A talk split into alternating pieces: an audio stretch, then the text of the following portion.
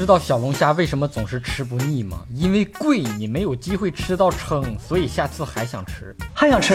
有种你一次吃上几十斤，吃到洗胃，保证你以后都不想吃了。一次投入，终生获益。认真扯淡的男人最帅，欢迎不准时收看小东瞎扯淡。很多南方朋友小时候家里的小河沟里到处都是小龙虾，压根儿没当回事儿。你说谁能想到，长大了居然吃不起了？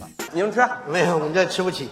小龙虾再贵，也抵挡不住吃货们的疯狂。不少地方的小龙虾都被吃断货了，价格蹭蹭的涨。小龙虾这么贵，赶紧出台限购政策吧！每家每周限购一次，还要防范有人离婚抢小龙虾。小龙虾作为当年的入侵物种，池塘霸主，如今被国人吃的，居然只能靠养殖才能勉强维持生存。几个月，然后被各种煎炒烹炸死，可以说是混得最惨、最没尊严、最耻辱的入侵物种。人家小龙虾在水里待得好好的，硬是被你们扯上岸。爱小龙虾人士表示强烈抗议。小龙虾那么可爱，怎么可以随随便便吃掉呢？应该麻辣酱香十三香。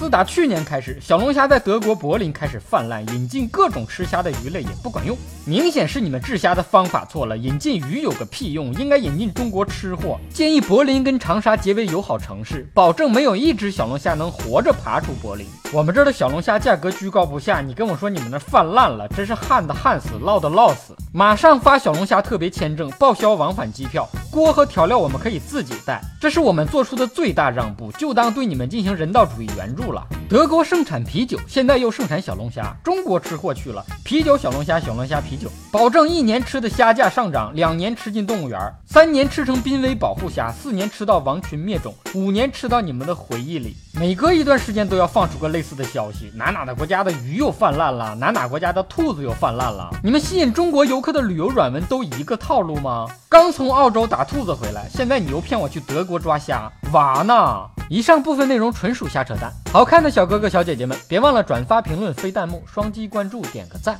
瞎扯淡音频版由喜马拉雅独家播出，记得手抖订阅、收藏专辑哦。微信公号小东瞎扯淡，咱们下期接着扯。